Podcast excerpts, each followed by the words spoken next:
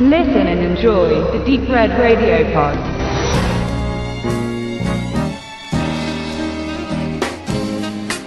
Herzlich willkommen zum dritten Teil unserer 1990 bis 2015 das Teuton Kino Reihe.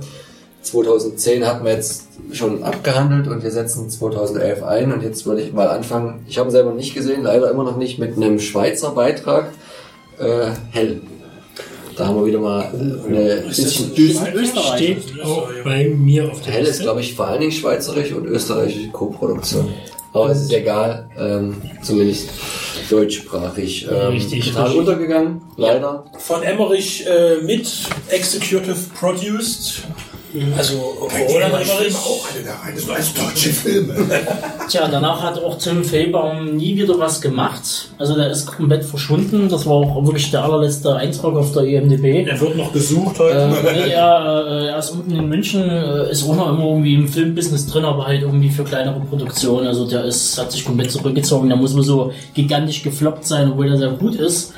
Ähm, Der wurde ja vor allem international, wurde der ja auch gefeiert. weil der halt sehr, sehr Guter schlecht, äh, äh, Atmosphäre. Market, ein sehr schlechtes Marketing hatte, ähm, hier im Lande äh, ganz schlecht beworben und Inwiefern? Das, äh, gar nicht beworben. Der lief fast. über Paramount. Achso, ich dachte falsch beworben. Äh, Ja, wurde falsch beworben. Der lief ja auch über da haben sie, haben sie ihn als was anderes beworben, als er war, oder? Nee, nee, da haben die halt überhaupt gar nicht. Der ist einfach so durchgerutscht, den hat keiner auf den Schirm gekriegt und ähm. Wobei der beim großen Faller, der ist ja über Paramount in die Kinos gekommen und auch auf, auf, auf How Home Cinema quasi rausgekommen. Und äh, das ist dann schon merkwürdig. Und sagen die, das haben wir den Bild, aber warum machen die es dann überhaupt? Das ist immer die Frage. Und der Film ist wirklich klasse. Die haben ja auf, auf Korsika gedreht, weil die da gerade einen Waldbrand hatten, um, um diese, äh, also kurz nach dem Waldbrand, weil die ja irgendwie so eine abgebrannte äh, Location brauchten äh, und haben den da äh, Haben die größtenteils den selber gelegt, den Waldbrand? vorher. Ja. Gute Frage. eine Location. Ach, Korsika. Das ist quasi ein, ein Landschafts-Snuff-Film sozusagen. Für diesen Film kamen keine Bäume. Nur davor. nur, nur Borkenkäfer. Nein, aber äh, auf jeden Fall äh, sehr gut äh, gemacht. Vor allen Dingen lohnt sich da, weil ich das auch noch im Kopf habe, wenn man die Blu-ray hat oder DVD, ich weiß nicht, ob es auf der DVD drauf ist, das Making-of ist wirklich spannend, weil das wirklich äh, mit, mit geringsten Mitteln, also äh, Land, also im Film sieht man Regionen und Situationen, also Wetterphänomene, und wenn man dann geguckt hat, wie die das, wo, wo die gerade gedreht haben, das ist unfassbar, was sie da mit technischen, mit kleinen technischen Sachen wirklich gemacht haben. Einfach nur mit Überbelichtung oder sonst was. Eine Wüstenszene, also wirklich, wo, wo eigentlich Staub und Helligkeit und Blenden, aber es hat eigentlich geregnet an dem Tag. Und die haben das aber da gedreht und hatten halt auch nicht so viel Zeit und haben dann einfach, ja, das machen wir hinterher und es ist, sieht, das ist echt großartig. Also das ist ein sehr guter Endzeitfilm. Also Ja. der, der, der ein postapokalyptischer Film. Film, ja. ja. Ich habe ihn leider nicht so gut in Erinnerung wie ihr. Na, der, hat dann diesen, der hat dann diesen merkwürdigen Twist bekommen. Ne? Also wenn es ein Endzeitfilm Ja. geblieben wäre, dann wäre er wirklich gut Es gewesen. genau in mein diese, diese, wir sind dann auf einem Bauerngut und da Ja, sind ja, wieder genau. so diesen redneck Ja, mäßig ja, also diesen ja, ja. Backwoods äh, schon fast. Äh, ähm, wir ernähren Und das hat mich dann unheimlich eigentlich gestört. Also du hast vollkommen recht, also wie gesagt, von der Machart her, vom Aussehen her, aber irgendwo der ganze Inhalt, ich konnte mich damit auf alle Fälle nicht anfreunden. Also es hat deswegen, aber ich habe ihn auch auf der Liste, auf alle Fälle, weil ich ja, äh, wie gesagt, ihn von der Art her gut fand und auch weiß, dass er in unsere Runde gut passt. Ähm, wie sieht's, hast du noch 2011 sonst? Nö, aber ich würde mal zu 2012 gehen und da habe ich jetzt einen Film, den keiner von uns da erwartet, weil wir den viel später einordnen, weil er auch in Deutschland spannenderweise erst viel später kam, aber von 2012 ist Radio Silence.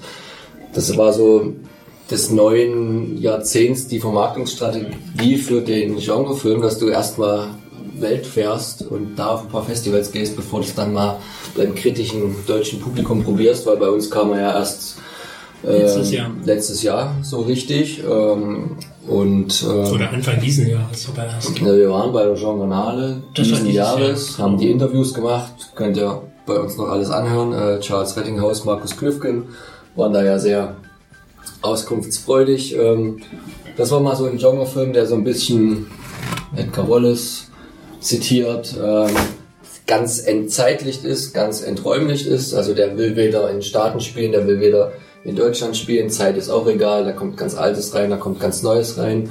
Und äh, der erzählt halt einfach seine Geschichte um diesen Nachtschlitzer, ist auch eine von den beiden Regisseuren, Marco J. Riedel und Carsten Wout, der quasi der Ausbau eines Kurzfilms, den sie damals schon hatten, auch mit den beiden Hauptdarstellungen. Und das war halt Genre-Kino, wie man sich öfter erhofft, ähm, mit einer größeren Auswertung, wahrscheinlich trotzdem auch erst auf DVD, Blu-ray so richtig zur Geltung gekommen, aber immerhin so ein bisschen im Kino gelaufen. Ähm, Vor allen Dingen eben Augen zu machen und du hast ein Hörspiel, das fand ich immer noch am Genau, weil die. Regisseure sich halt gesagt haben, was können wir machen, damit das international klingt und trotzdem aber deutsch ist. Und die haben halt die ganze A-Riege der deutschen Synchronsprecher angefangen, halt mit Charles Rettinghausen sich rangeholt und die ganzen Nebenrollen auch besetzt. Und du denkst immer, äh, den kennst du, den kennst du, den kennst du. Und dann überlegt man, wie man zuordnen kann. Und fürs Hörgefühl auf jeden Fall ein super, super Clou. Film auch. Charles schön mit Glatze, dessen Stimme man ja auch eher von Jean-Claude Van Damme oder Jamie Foxx oder Robert Downey Jr. kennt. Also das war auf jeden Fall mal so ein richtig klassischer Genrefilm, wo wir jetzt bei den anderen oft sehr rumeiern und so, nur so Thriller oder so Actionkomödie, aber das war mal so, was wir lange nicht mehr hatten. Jo, und den ich auf der Liste habe, äh, 2012, ähm, quasi der Inbegriff des Crowdfunding-Films Iron Sky, der ja auch äh, auf Deutsch deutsche Produktion hat auch, wurde auch für Deutsch geredet, also ist auch eine deutsche Produktion, deutsche Darsteller auf alle Fälle, also Ist ähnlich wie bei Glorious Bastards eben auch Nicht basierend unbedingt. komiktechnisch auf die Sprachunterschiede eben. das auf alle Fälle, aber es ist auf alle Fälle rein deutsche Produktion, also vom Geld Na, her. das stimmt nicht ganz. Also mit einem finnischen Regisseur und so weiter. Ja, also das aber ist die größere äh, deutsche Produktion Der, meine ich jetzt mit deutschem Geld. der, der. Hauptdrehort war schon deutsch. Ah, also wenn du mit deutschem Geld rangehst, dann, können- dann könntest Na, du rein, rein deutsches Geld, dann, dann passt es wieder. Der ist aber nicht Also, rein deutsches meine, Geld, Resi- über, über Europa finanziell. Ja, eben. Ganz Das Europa. heißt nicht, dass, Geld. dass jeder Crowdfunding-Euro aus Deutschland gekommen Ja, ist. gut. Okay, aber trotz alledem gehört er eigentlich Ja. zu Deutschland. Also bei Inglourious Bastards gehe ich ja mit, das war ja auch nur ein Spaß, aber Iron Sky würde ich schon auf alle Fälle mit. Ja, auf jeden Fall Rollen. ist es ein großer Anteil an deutschen Arbeit. Bei dem ich auch mich erinnern kann, Udo und ich, also äh, in unserem Forum, im Filmforum, wo wir damals seinerzeit waren, auch hitzige Diskussionen hatten mit den anderen, weil Ja, mir hat er gefallen. Ich fand mir hat den auch sehr, sehr gefallen. gut. Und, aber in der Originalfassung. Ja, so Sonst hat er keinen Sinn gemacht. sonst bringt Ja. er gar nichts. Also deutsch synchronisiert kannst du den vergessen. Aber Richtig. wenn der in, in der Originalfassung ist im. Englischen und wo du dann diese deutschen Sachen siehst, da bringst der durchaus. Also alles andere. Ja. Es gibt ja noch diesen klassischen europäischen Film, tut nichts zur Sache, der Schakal, dieses vier, fünf Stunden Epos im Director's Cut, wo die ja, Ja. auch um Terrorismus 70er Jahre, von links vor allen Dingen, wo die halt auch quer fünf, sechs Sprachen sprechen und zwar so, es war die genialste Presseverführung überhaupt, weil auch die längste. Und zu, vor, sich vorzustellen, den dann nur auf Deutsch zu sehen und dann hat der eine vielleicht einen russischen Akzent und der andere einen spanischen, das wäre eine Katastrophe und ähm, bei Iron Sky ist es das gleiche, weil der ganze, ganze Witz da ganze Sinn steht und geht, fällt geht der ganze- der Schakal, das war ein, echt Erleb ein echtes Erlebnis. Und der Ver das Verrückte ist, diese Möglichkeit hatte man da wirklich nur der Presse. Ich glaube, es hat wenig Kinos gegeben, die das hinterher so Du gezeigt kannst, du kannst auf Blu-ray und DVD jetzt so kaufen, aber so auf großen Leinwand, diese Ja. Originalfassung, Diese dass du da dabei bleibst, das, ist, das machst du ja zu Hause das war die einzige Presseverführung, wo wir Pause gemacht haben und da gab es Schnittchen. Das weiß ich. Also, wenn wir bei großen Produktionen von 2012 sind, wo Deutschland mit dabei war, Cloud Atlas. Der war ja sowas von viel Deutsch. hatte ich halt drauf, aber das ist wieder so- Äh, schon mit würde. Du meinst, er ist deutsch, weil David Hasselhoff im Radio läuft? Oder? Das ist ja auch passiert.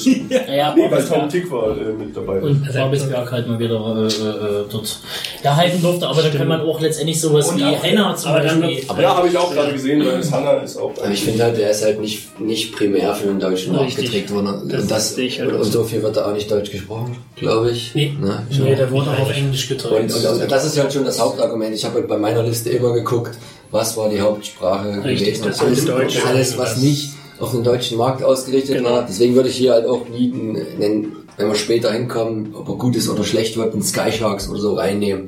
Der zielt halt ganz klar auf ein internationales Publikum ab, schmückt sich natürlich auch mit ein paar deutschen Darstellern, hat aber ganz viele internationale Akteure und dann wird der Film logischerweise vom Mark Fese nicht auf Deutsch gedreht, sondern dann halt irgendwie nachsynchronisiert oder wie sie das machen und dann ist es für mich nicht unbedingt Jo. eine deutschsprachige Teutonen-Kino-Genre-Produktion. Aber es ist halt Genau. sehr schwammig, ne? Also, aber Richtig, klar. aber was auf alle Fälle komplett auf Deutsch gedreht wurde, deutsches Geld hat, deutsche Darsteller, Deutsch, alles Deutsch von vorne bis hinten und trotzdem nicht unbedingt hundertprozentig deutsch aussieht, ist Lost Place von Thorsten Klein, den ich auch mit drauf habe. Ja auch 2012. Ja, ich habe ich hab 2013, aber ist auch auf meiner Liste. Udo ist auch, du kannst am meisten noch erzählen, weil du hast die Interviews damals gemacht. Ich habe die Äh, Interviews, ich kenne den Regisseur, die Hauptdarsteller, äh, da spielt der Josephine Preuß auch mit und äh, auch der hier sehr inzwischen auch ziemlich bekannte, wer ist er? Äh, Pete, äh, Bukowski. Ja, genau. Pete Bukowski und so, die ich da auch kennengelernt habe. Der mittlerweile sehr bekannte, wie hieß er gleich? Da fallen mir ja manchmal die berühmtesten bei gewissen äh, Quiz-Veranstaltungen nicht ein. Da ist das keine Schande. Aber äh, ich habe ihn, man hat die Schwächen des Films erkannt, gesehen.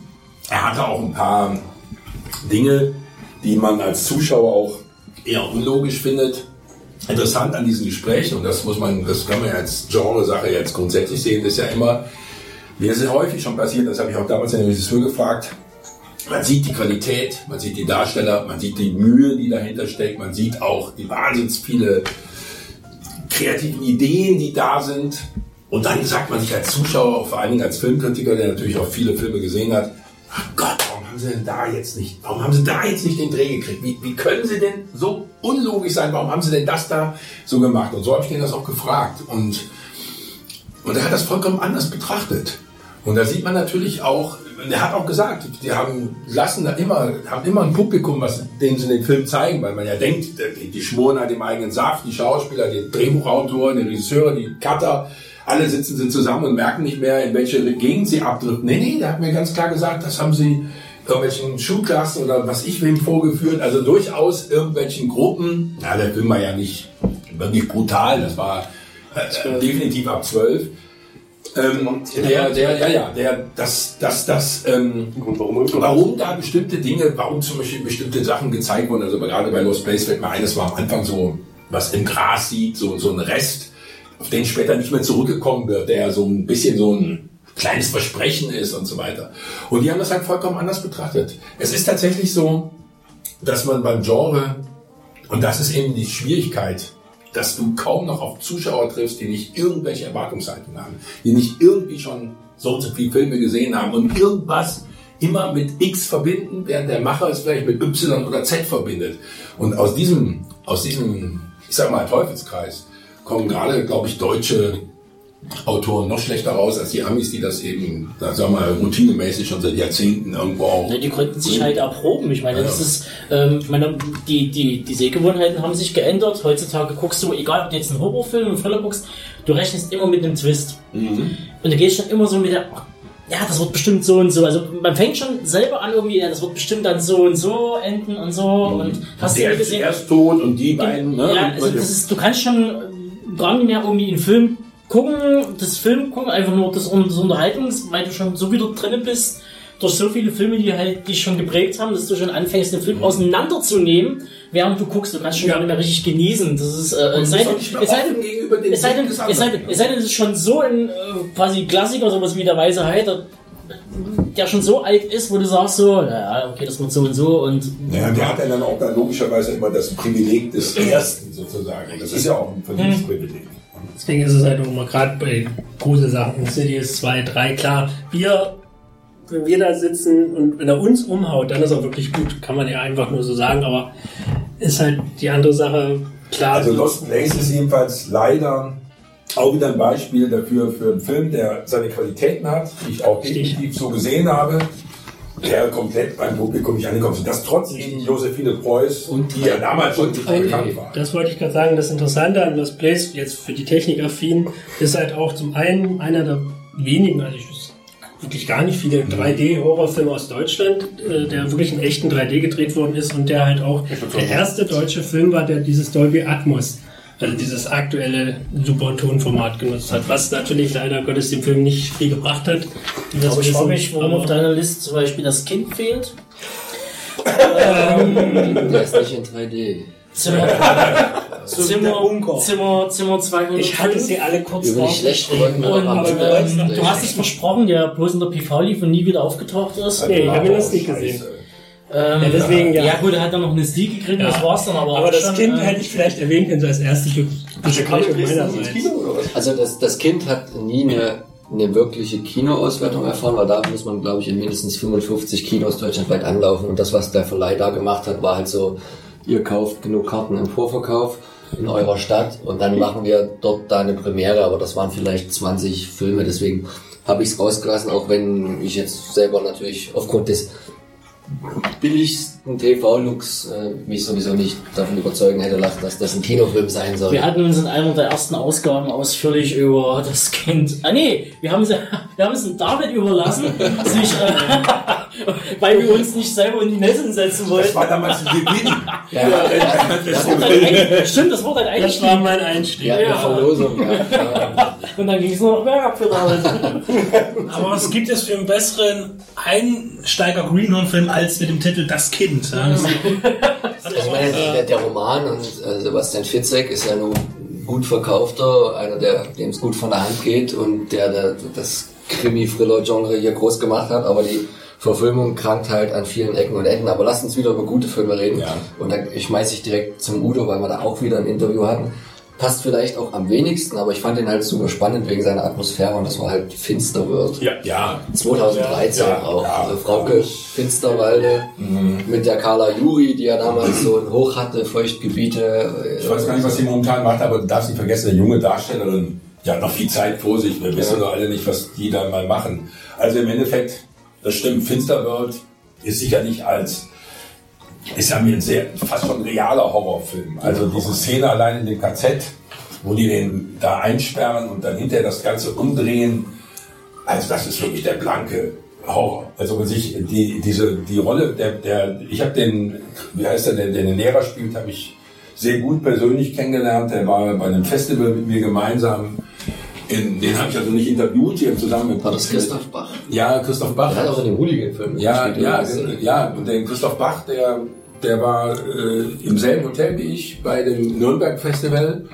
Ähm, und der ist auch ein dermaßen unprätentiöser, normaler Typ. Also der, wir, wir, wir sind da die drei Tage miteinander rumgezogen. Also das war klasse. Und mit dem habe ich auch nochmal darüber gesprochen. Also und wie gesagt, die Regisseurin habe ich kennengelernt.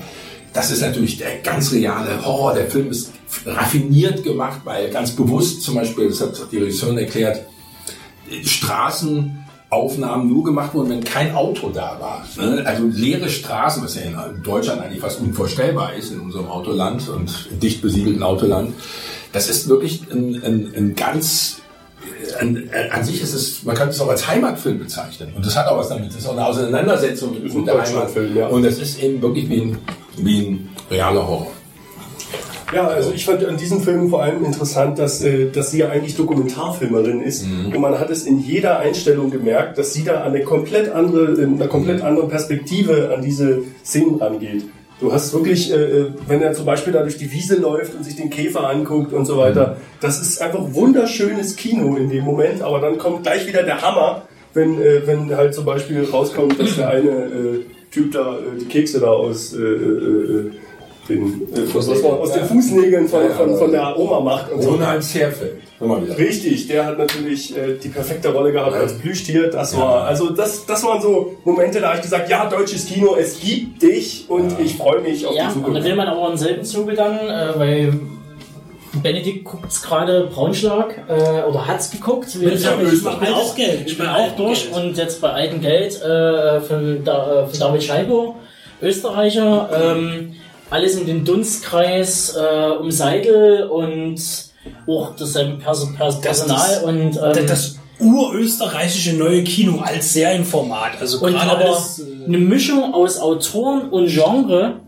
aber äh, äh, so kinopräsent, ähm, das ist also wirklich, also da, da, da fehlen mir echt die Worte und wenn man halt so die alten, die alten Seidel, äh, die, die, die Seidelfilme in den 90ern oder spät 90ern mit reinnimmt, sowas wie Hundstage oder so, der wirklich mit den kleinen Perversitäten des Alltags spielt, wo man sagt, den ist gesehen mit den, mit den, mit den Frauen, die da... Äh, dem Import, Export? Das ist doch... Das Das ist doch eh, also da, da, da, da, da, da, da schüttelt's ihn, weil das ist, also, das ist eigentlich äh, der wahre Horrorfilm. Ja. Äh, ähm, Also das ist da braucht's ein keine Monster und. Großartiger Film, aber fast unerträglich. Ja. Auch diese, was der jetzt auch so in die Realität bringt, der spielt ja teilweise in Bratislava oder in der Gegend, wenn du da in diesen heruntergekommenen Häusern, wo dann plötzlich der absolute Oberdepp aus Österreich der King ist.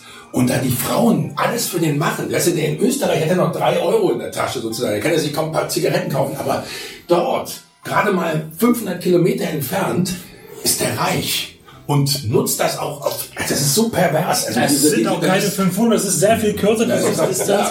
Und das, da ist aber wieder die Fiktion, weil ich habe es live Ja, erlebt das in Bratislava. Aber es Äh, wahrscheinlich in Bratislava, deshalb habe ich da den falschen Eindruck. So alt ist der Film ja noch nicht. Ja. Aber dann ist es vielleicht nochmal 100 Kilometer hinter Bratislava. Aber das ist mit Sicherheit nicht unreal. Und, und dann mach eben aus 500 Kilometer 600 oder sonst irgendwas. Mhm. Also die, die, diese Unterschiede, weil wir ja heute immer viel über äh, was heißt Wirtschaftsflüchtlinge sprechen. Das lässt sich immer leicht reden, solange man nicht weiß, wie die Leute leben. Wie die Leute leben und, und im Grunde genommen nicht weit weg sind. Ne? das ist jetzt ein Thema, also wenn wir Ja. dann nochmal, wir werden dann nochmal später wahrscheinlich, äh, äh, in einer späteren Minute nochmal auf Österreich äh, über den deutschen Genrefilm an sich nochmal kurz zu sprechen kommen, er sich weiter, wie er sich weiterentwickeln könnte und deshalb machen wir das noch kurz in der Liste. Ja. Wir bleiben in Österreich und das war auch mal was, was ganz wenig drin war bis jetzt, nämlich so der Creature Horror. Also so mal richtig wieder Genre äh, Gletscher, auch 2013, auch wieder Marvin Krenn von Rambock. Ähm, wir haben damals ein bisschen verguckt in einer lustigen Runde. Ja, ich fand Äh, Das ist so richtig. ich habe ich hab, äh, den insgesamt dreimal gesehen äh, mittlerweile. Ähm, äh, also einmal so Hype, weil wir eher nur im Quatschen waren und äh, eben auseinandernehmen und ähm, dann halt nochmal geschaut. Ähm, das Problem, der Film hat so hohe Erwartungen geschürt mit Creature Horror und das wird sozusagen das österreichische Befink, also Carpenter sozusagen äh, in den Bergen. Leider hat der Film, ist der Film verunglückt daran, dass er aus Kostengründen die Creature Effects eben verstecken musste im Dunkeln, ähm, weil sie eben dann doch nicht so dargestellt werden konnten, wie es ursprünglich angekündigt wurde. Und deshalb ist es eher ein bisschen eine vertane oder verschenkte äh, Sache, ähm, auch wenn er natürlich wieder mit dem ganzen österreichischen äh, Verortung dort äh, spielt, mit den ganzen Charakteren und grandioser Film, äh, wenn man das nur von der, Humor, äh, von der Humorschiene sieht, aber ansonsten ist der Film als Creature Horror leider ein bisschen durchgefallen. Was schade ist, aber na gut. Also ich habe zu 2013 sonst nichts weiter. Na, Ansonsten, ansonsten darf ich noch mal kurz einwerfen, äh, Marvin Krenn hat ja, ein. hat ja aktuell ja äh, Mordkommission Berlin 1 oder sowas jetzt, oder Berlin Mordkommission 1 irgendwie jetzt gemacht, diesen Satz, diesen Sat, diesen Sat 1 Film, der ja wo der auch äh, gefloppt ist. Gefloppt ist, aber wo äh, stilistisch wo richtig gut ausgesehen haben muss. Also da muss wo Sat 1 so viel Kohle dort reingepumpt haben. Da die, die niemand hat 20er davon Jahre, die Also ich 20, hab vorher die 20er nichts Jahre dort quasi äh, äh, wieder auflegt äh, mit äh, Tobias Moretti und so weiter äh, am Start. Ähm, und da ist natürlich dann abzuwarten, was dann Tom Tick war mit Babylon Berlin, was ebenfalls 20er Jahre ist, dann rausholt, ob er es dann besser macht. Aber was fehlt denn da noch? Äh, 2013 kam der erste Teenager-Science-Fiction-Fantasy-Film aus Deutschland, Rubinrot. Ja, er war nicht gut, aber er war ein deutscher Genrefilm und er war teuer und er hat äh, zumindest bei denen, äh, die Fans von den Büchern sind und, Und dann sind wir bei Genre, dieses Subgenre mögen. Und Die, Kiss äh, Gelb und was dann alles kommt. Aber der war trotzdem total scheiße. Entschuldigung. Hat das gesehen? Ja, ich habe ihn gesehen. 2014 habe ich äh, vier Filme, ähm, die ge- unterschiedlicher nicht sein könnten. Zweimal Österreich, zweimal Deutschland. Ich sag's mal kurz, werf's in den Raum. Deutschland Stereo und Zeit der Kannibalen. Österreich das finstere Tal und ich sehe. Ich sehe. Gut, ich sehe, ich sehe, habe ich jetzt 2015. Aber gut, das ist ja wieder Ja, das jetzt das übliche Problem. Na gut, da Aber gut, ja, also Kommen wir zu- äh, hervorragende äh, Auswahl. Die Alle vier, alle vier. Alle, Alle alle vier vier äh, haben einfach gezeigt, 2014 war ein gutes Jahr für Deutschland. Fürs deutsche und auch fürs Teutonen-Kino in dem Sinne. deutschsprachige. Fürs deutschsprachige Kino. Äh, äh, Stereo fand ich zum Beispiel persönlich äh, ein, eine, eine echte Erfahrung, was, was äh, Gewaltkino in Deutschland angeht. Den, äh, der hat mich vor allem beeindruckt, weil, weil er diese, diese Gewalt nicht durchgängig gezeigt hat, sondern immer nur in ganz krassen äh, Dosen wo du dann einfach gesagt hast, boah, okay, reicht jetzt erstmal. Terror-Kino, klassisches. Ja, und, und am Ende ging es dann ja äh, nur noch drunter und drüber. Und auch mit einem großen österreichischen Anteil, denn Georg Friedrich spielt diesen durchtriebenen, Ja, genau. fiesen Wichser von, von Gangsterboss. Whirlpool. äh, der, der wirklich Georg Friedrich immer wieder eine Erfahrung, in, in, egal in welcher Rolle, äh, großartig äh, auch du, durchstilisiert der Film, äh, sehr gut gemacht. Und beim äh, Zeit der Kannibalen hatte ich ja wiederum äh, die, die Gelegenheit, mit dem Regisseur zu sprechen, mit dem Johannes Naber und auch mit David Strieser, der eine der drei Hauptrollen innehatte. Der jetzt übrigens bald Habe Kerkeling spielt in Oder es schon getan hat und jetzt Ich nicht mehr dabei. bekommt. Ja. Richtig, genau. Was für ein Rückschritt, aber egal. er macht es gut, finde ich. Denke ich auch. Also es, Ähm, es ist sicherlich schwierig, einen, einen zeitgenössisch noch lebenden äh, Komiker zu imitieren. Äh, sicherlich äh, sehr anstrengend. Aber äh, wie gesagt, der Zeit der Kannibalen immer wieder zu empfehlen. Ein sehr, sehr minimalistisch gedrehter, auf wunderbare Art und Weise. Theaterstück. Ja, mehr, mehr Theater, das stimmt. Ein, ein Kammerspiel, ja. sehr rudimentär in seiner Ausstattung, äh, aber, aber sensationell und durch und durch jeder Dialog ist ein Fest und auch die Darsteller können das alle sehr gut äh, transportieren. Sebastian Blumberg ist der andere, haben wir auch schon ein paar Mal im Film heute wiedergefunden. Da hat er sogar eine fast normale. Aber wenn man natürlich Zeit der Kannibalen ins Feld führt, könnte man jetzt auch, äh, äh, oder anspricht, könnte man letztendlich auch sowas wie äh, Der Todmacher mit Götz George. Weil letztendlich das ja auch wieder Kammerspiel und, ähm, Sicherlich. ja. Wann war der? 96, glaube ich, ziemlich zeitig. Ähm, genau. Ja, aber auf alle Fälle äh, die österreichischen Beiträge auch beide großartig. Also ich sehe, ich sehe, wie schon gesagt, dieses Jahr bei uns erst in Deutschland angelaufen, habe ich zu dritt in der Presse gesehen und Ich habe den, völlig überwältigt. ich hab den Clou leider, leider von Anfang an. Den haben wir gesehen. auch schon geahnt. Und ich habe ihn nicht gesehen. Also ich durfte mich noch überraschen lassen, weil ich mich wirklich habe blenden lassen. aber trotzdem, ist, da, hat, da merkt man halt wiederum, man hat vielleicht einen Tick zu viel. Filme schon gesehen und hofft immer nur auf den großen Kniff. Und da gibt's halt zwei Möglichkeiten, ohne dass ich jetzt zu viel verraten will. Und die zweite war's dann, äh, weil es da halt ein paar andere Filme gibt, wo der sich orientiert, aber trotzdem, trotzdem super gut gemacht. Wenige Darsteller, ähm, schwelende negative Atmosphäre und man weiß nicht so Zwei genau. Jungs, die einfach, ähm, ich glaube, wenn ich in Österreich sehe, auf, gehe ich auf die andere Straßenseite in Zukunft. Also absolut unglaublich überzeugend und Ja, da unglaublich merkt man halt auch, oder Seidel ist an dem Film äh, mit beteiligt.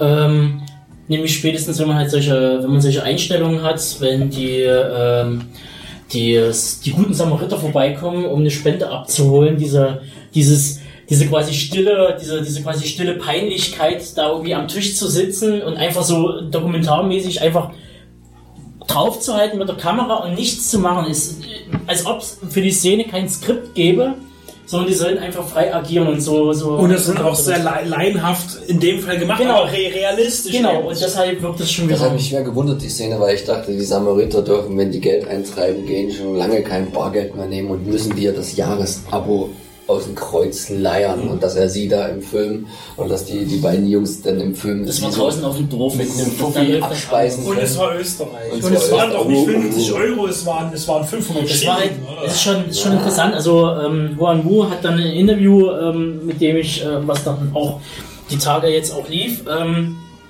im Zuge hat er halt sich auch nochmal zu Ich sehe, ich sehe geäußert und das halt, ja, es schade fand, dass eben die, eben diese ganzen Traumsequenzen, die dort einge, ähm, quasi äh, dort eingefügt wurden, sei es im Wald etc., halt nicht weiter äh, erläutert oder quasi aufgegriffen wurden, sondern das irgendwie Ich fand die jetzt nicht das drauf. ist, das ist, ja, es hat sich als Fremdkörper ein bisschen Ja. an, angefühlt so und äh, ähm, Das hat dem Ganzen einen übernatürlichen Touch gegeben, den der, der Film eigentlich gar der nicht, auf, der nicht aufgelöst wurde oder der quasi nicht irgendwie zur Narrative be- beigetragen hat. Also von daher, dieses Kornfeld halt davor, was mich jetzt wieder auch an Kinder des Zorns ein bisschen erinnert hat, was ja auch eigentlich weit hergeholt ist, aber da hast du recht. Aber insgesamt, wie schon gesagt, sehr gutes Ding. Gucken wir mal, wie es mit der Oscar-Nominierung aussieht. Man will es ja einreichen, ob sie im Film Chancen hat. Wir werden sehen. die haben schon total schon nichts äh, bekommen, aber es ist schon interessant, dass Österreich eben keine Dramen ins Rennen schickt, sondern Genrefilme Ja. in den letzten Jahren. Das ist schon mal äh, sehr interessant. Äh, Deutschland ist da noch ganz weit von entfernt man könnte jetzt sagen, wir hätten, wir haben ja schon ein paar Sachen irgendwie zu bieten, also so ist es ja noch nie. Äh, gut, der Stereo jetzt vielleicht nie, aber äh, Zeit, aber Zeit der Kannibalen hätte man zum Beispiel auch äh, äh, ins, ins Rennen werfen können. Halt oder halt, oder halt sowas, wenn man jetzt so wirklich Aber ich glaube, er war in der näheren Auswahl. Also der wurde wenn man jetzt aber auf Haut drauf gehen könnte, hätte man jetzt auch sagen können, der äh, Who Am I, der ja auch in den Listen fehlt, Doch, der ja, den, den, den, den er auch genau. genau.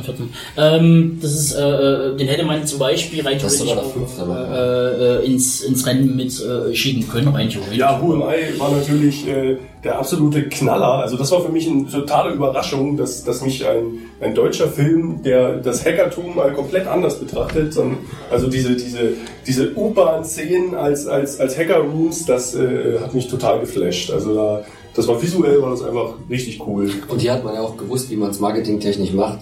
Du, du nimmst halt einen Stoff, der ist halt Genre, du weißt, dass er funktioniert und dann muss man halt in den Apfel beißen und dann nimmt man halt den Elias Mbarek mit rein und dann weißt du, dass der Film sich automatisch verkauft, auch wenn die Zielgruppe, die eigentlich auf ihn steht, vielleicht mit der Thematik an Ja, sich hat ja gar gut, hat ja gut in der Rolle fun fun fun funktioniert. Also das ist, war jetzt, äh, äh, natürlich war halt Tom Schilling äh, ist dort eben komplett rausgestochen. Äh, so, aber das ist äh, ähm, letztendlich durch andere Filme ja auch schon. Hat er ja Also ein Schauspieler, der, wo es eigentlich schade ist, dass der in unserer Liste hier viel zu selten auftaucht, aber der spielt halt auch.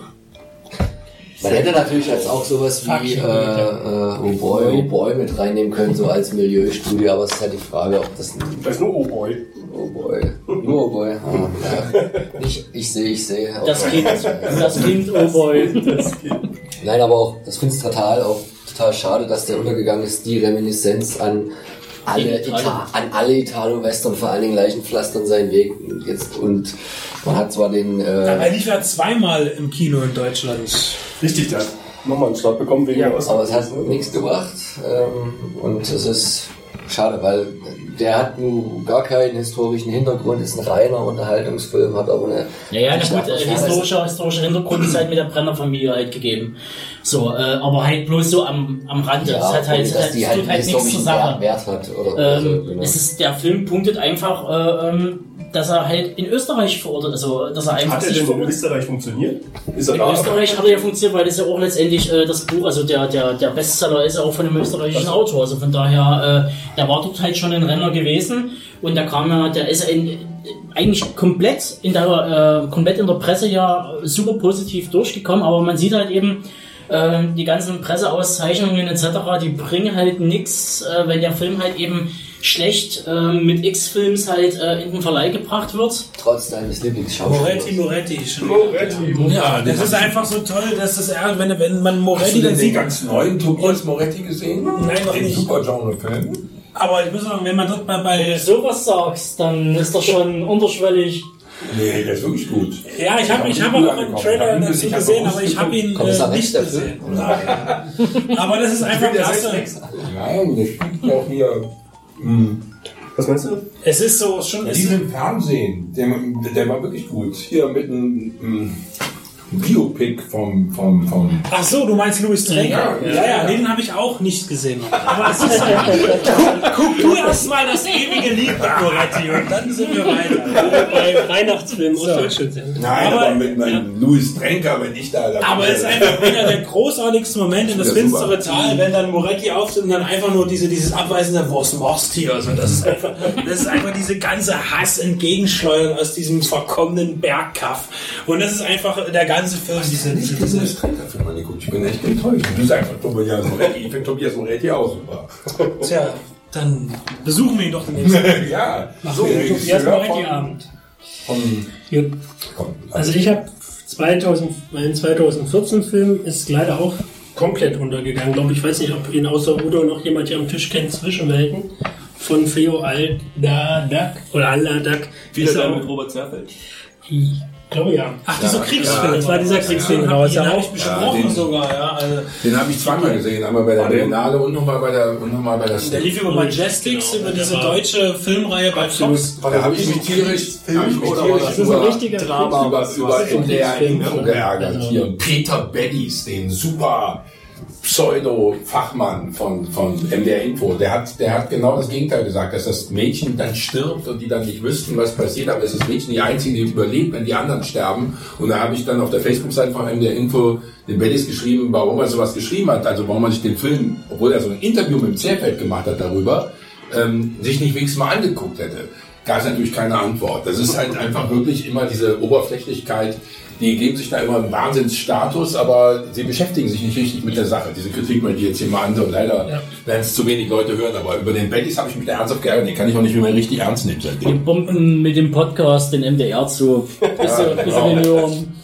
Genau, Aber das ist wirklich ein, ist ein sehr Theater. moderner, ein sehr deutscher Antikriegsfilm quasi Ja. zur Afghanistan-Thematik mit der deutschen Bundeswehr. Genau, der kommt Ähm, jetzt wieder Gibt's, ist. gibt's einige Thematisierungen, auch im deutschen Fernsehen, aber ich finde, gerade fürs Kino, also der, der sticht da schon raus, weil der Ja. sich fernab, finde ich, von, von zu, von diesen ganzen Helferklischees immer dann so. äh, Ja, und der erklärt nichts. Alleine diese extrem stille Szene am Ende mit dem Gericht, wo die einfach nur gehen. Weißt du, wo einfach Schluss ist, wo du genau weißt, da ist Sprachlosigkeit, da, da kapiert sowieso keiner was, da ist auch nichts mehr zu lösen, da, da klappt nichts mehr. Das ist so deutlich am Ende, das muss niemand erklären. Das reicht, indem man nichts sagt. Und das ist eigentlich, das Ende fand ich da sehr, sehr überzeugend. Und dann sind wir wieder beim Olli Roland, Ronald Zerfeld. Ihr merkt, 2014 hatten wir jetzt sechs Filme. Ich fand dieses Jahr wiederum nicht ganz so ergiebig. Das, was ich jetzt in den Raum werfen würde, wäre ähm, erst ganz neulich von uns auch besprochen, die dunkle Seite des Mondes oder meiner Meinung nach besser noch Victoria.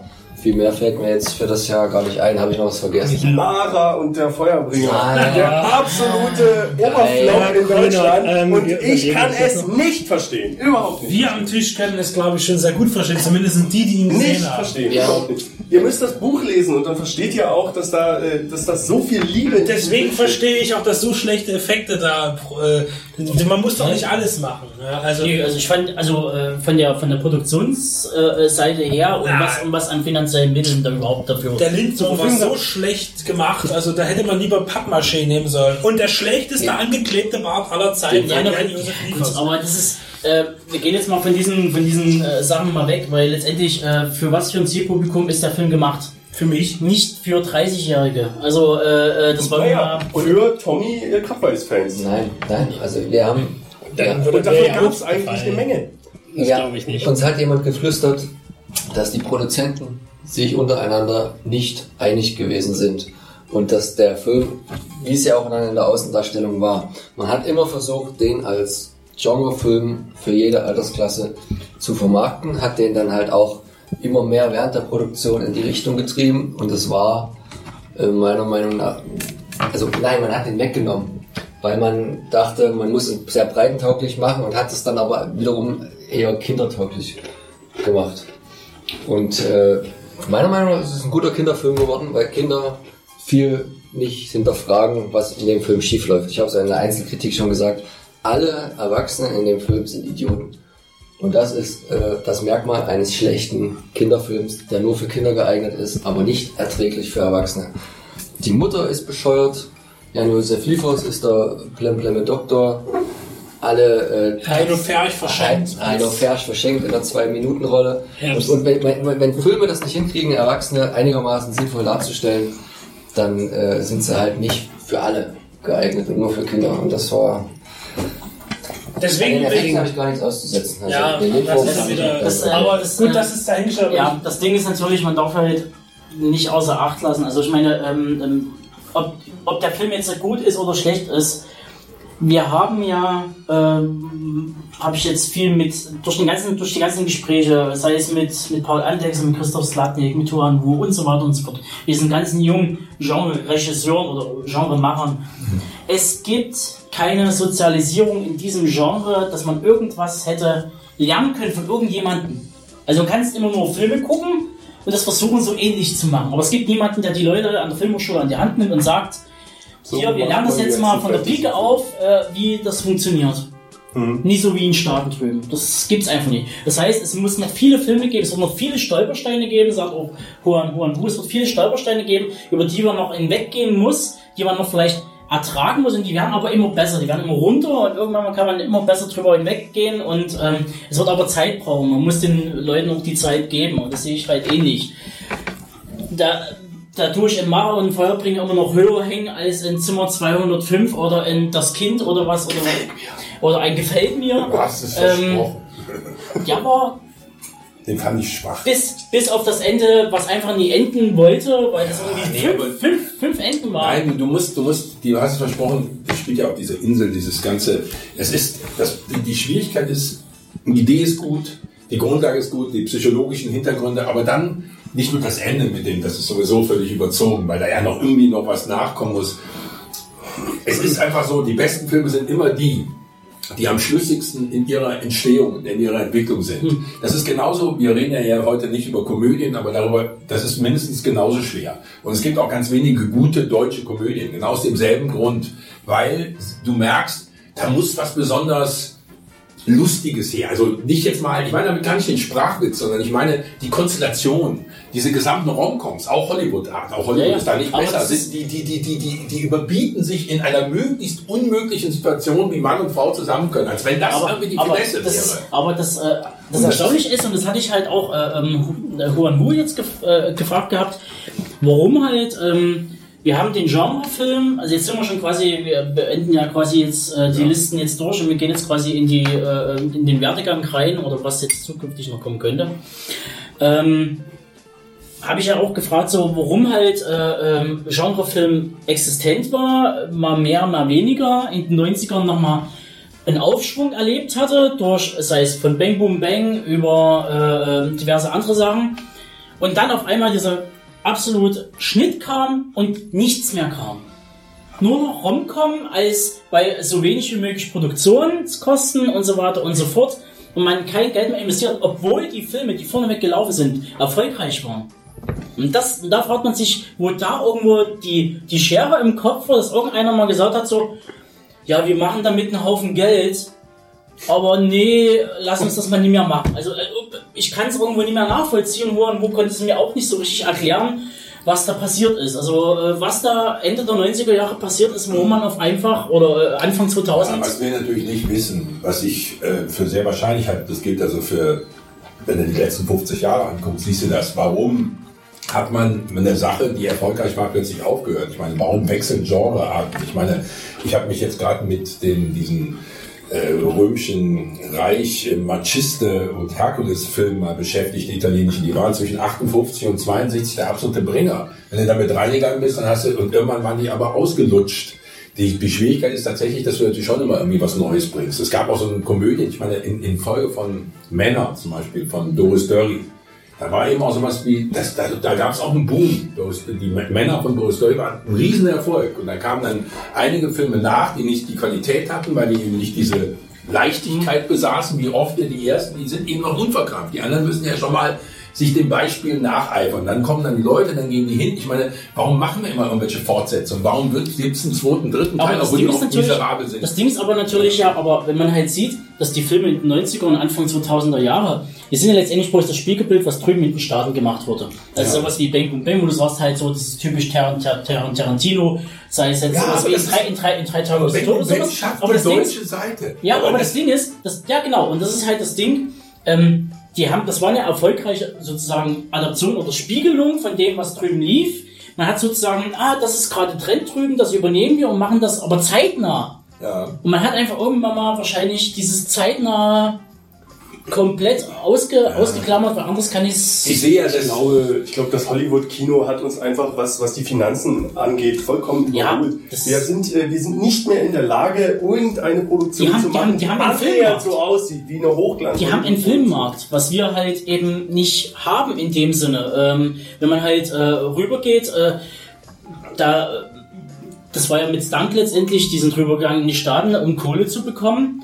Ähm, da geht es halt eben so über quasi Privatinvestoren und man nee. tut halt so viele Rechte verkaufen. Aber erkundig dich doch mal, in Hollywood läuft es auch viel schlechter. Das Problem natürlich, ist, ja. dass da immer mehr Geld in immer weniger Filme eingesetzt wird. Die sind das tatsächlich ist jetzt die neue. nicht, die sind Das nicht mehr annähernd, die sind nicht mehr Das ist annähernd zu toppen, weil die sagen lieber, ich investiere 200 Millionen in den Film und nehme 500 Millionen ein, weil ich weltweit, das ist, ein- und das macht ja leider die mangelnde Qualität aus. Die mangelnde Qualität liegt nicht in technischer oder in der Machart, die ist natürlich perfetto, Sondern sondern in dem, was die erzählen. Das ist natürlich auch immer dasselbe. Das heißt, wenn die 200 Millionen investieren oder 250, dann muss das Ding überall laufen. In Asien, in Südamerika, es muss überall laufen. Und dann bringt's das. Hinterher noch mit der Zweitverwertung machst du aus 250, 500, sind 250 Millionen Gewinn.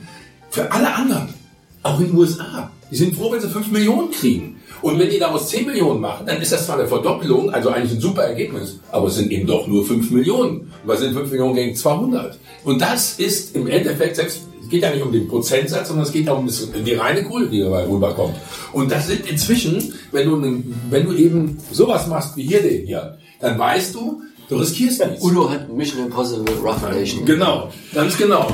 Wenn, ich, wenn, du den, wenn du den sozusagen, das, das, sind, das sind ganz klare Unterhaltungsfilme, der ist ja durchaus qualitativ gut. Der hat sogar noch eine interessante Story zu erzählen. Aber letztlich, da sitzen ja auch unglaublich viele kreative Köpfe dran. Mich erinnert das ein bisschen daran, und das wirst du nicht mehr aufholen können, so an die alte Musical-Ebene. In den USA, ich war mal in den USA auf einer Schule, normale Highschool, da gab es, ungelogen, 100 Schüler, 100. Gut, die Schule hatte natürlich 3000, 4000 Schüler, aber es waren 100 Schüler. Konnten alle super tanzen. 100 Schüler, die machten das in ihrer Freizeit. Die tanzten da, die führten das auf, die gingen raus zu anderen Schulen. Das war aber irgendeine Highschool in Chicago. Davon gibt es in den USA noch 10.000, 20.000. Von diesem, von diesem, von dieser Basis holen die sich hinterher irgendwie 300, 400 Tänzer. Die finden immer eine Truppe. Was wir hier sehen in diesen Tanzfilmen, wenn, die, wenn da 20 tanzen, wo wir sagen, ey, da kriegen wir solche Augen. Da haben die aber mindestens 500 vorher aussortiert, die bei uns sofort alle an der allerersten Stelle wären. Weil wir gar nicht diese Basis haben. Weil wir gar nicht diese Menge haben, die von Grund auf das macht. Und das Gleiche gilt für Drehbuchautoren, Cutter und, und, und. Und weiß ich was alles. Ich möchte nochmal auf ein schönes und positives, auch ein aktuelles Beispiel, auch für den österreichischen Film und den deutschsprachigen nochmal zurückführen, was noch gar nicht zur Sprache kam. Dieses Jahr auch das ewige Leben. Wichtig, äh, Wolfgang Mohrenberger, Josef Harder, Wolfgang Haas. Die vier Filme, bis jetzt vier Filme, äh, die Bremer Quadrilogie, muss man jetzt sagen, ähm, für deutschsprachiges Kino absolut wichtig und was Komödien angeht, vor allem schwarzen Komödien, absolut standardsetzend. Und auch äh, optisch, zumindest die neueren Filme, die letzten beiden, Aber- optisch sehr, sehr äh, Aber damit kommst du doch auf die Lücke. Ich persönlich halte es für falsch, den Amis nachzueifern. Ich finde am besten die Filme, und davon haben wir heute einige gehabt, die genau, und das ist der Unterschied, eben deshalb gefällt mir Bang Bang. Tarantino-Epigonen gibt's genug, aber, aber, Die Verortung. aber Bang Bang spielt in Deutschland, im Ruhrgebiet. Und das kommt rüber, das kommt an. Wenn das nun eine Story wäre, die so aufgesetzt Ist halt authentisch. es ist dadurch authentisch und das, es ist, es ist auch nicht eins zu eins. Und das ist tatsächlich die große Kunst. Und das, die Chance haben wir hier in Deutschland immer. Denn das ist unser eigenes Ist richtig. So ein blödes Ding. Und das sind auch die Filme, Dominik Graf hat es ja damals auch schon gesagt, so, dass er eben genau das, äh, das ist einer der Punkte, woran es halt krankt, an der quasi Verortung, an der fehlenden Verortung des deutschen Genrefilms, dass man halt sagt, man will es halt irgendwo international machen, um es international zu verkaufen, was natürlich dann völlig floppt. Das ist so wie Deutschland sucht den Superstar. Im Ausland kennt ihn keiner. Ähm, und Österreich hat halt konsequent den, ist halt konsequent den Weg gegangen. Ja, so, okay, ähm, wir lassen die Leute alle im Ösi-Deutsch sprechen, dann geht's halt eben Untertitel, Pech. Wir brauchen auch nie in, in Staaten laufen, aber dann läuft eben sowas wie, äh, sowas wie Ich sehe, ich sehe oder ähm, etc. Ähm, wo es ja scheinbar Und dann- diese Filme funktionieren ja auch an den Kassen in Österreich. Ja. Also gerade auch die Bremer. Und wir oder? fangen immer an, immer schon in Englisch zu drehen. Ehrlich gesagt, diese Sachen hier, was wir auch Mark Fese immer, und internationale Besetzung und was ich was alles, das ist immer der Versuch, auf diesen amerikanischen Markt einzugehen. Und ich, da ist die Konkurrenz viel Ja, zu groß. Das ist aber wiederum das Problem, weil das der einzige, die einzige Richtung ist, wo Geld herkommt, den Film privat an der Filmförderung vorbei zu finanzieren. Ich meine, bei Radio Silence hat man es geschafft, weil man da diese Polster und Pol Filmenthusiasten gefunden hat, die halt dann mal gesagt haben, hier habt ihr die Millionen, die ihr braucht und um das halbwegs gut aussehen zu lassen, weil was wir ja auch alle fordern vom, vom Genrefilm, dass, dass das qualitativ, technisch muss das ein bestimmtes Niveau haben, weil, weil durch Wiesensblätter hat man in den letzten 25 Jahren genug. Ne?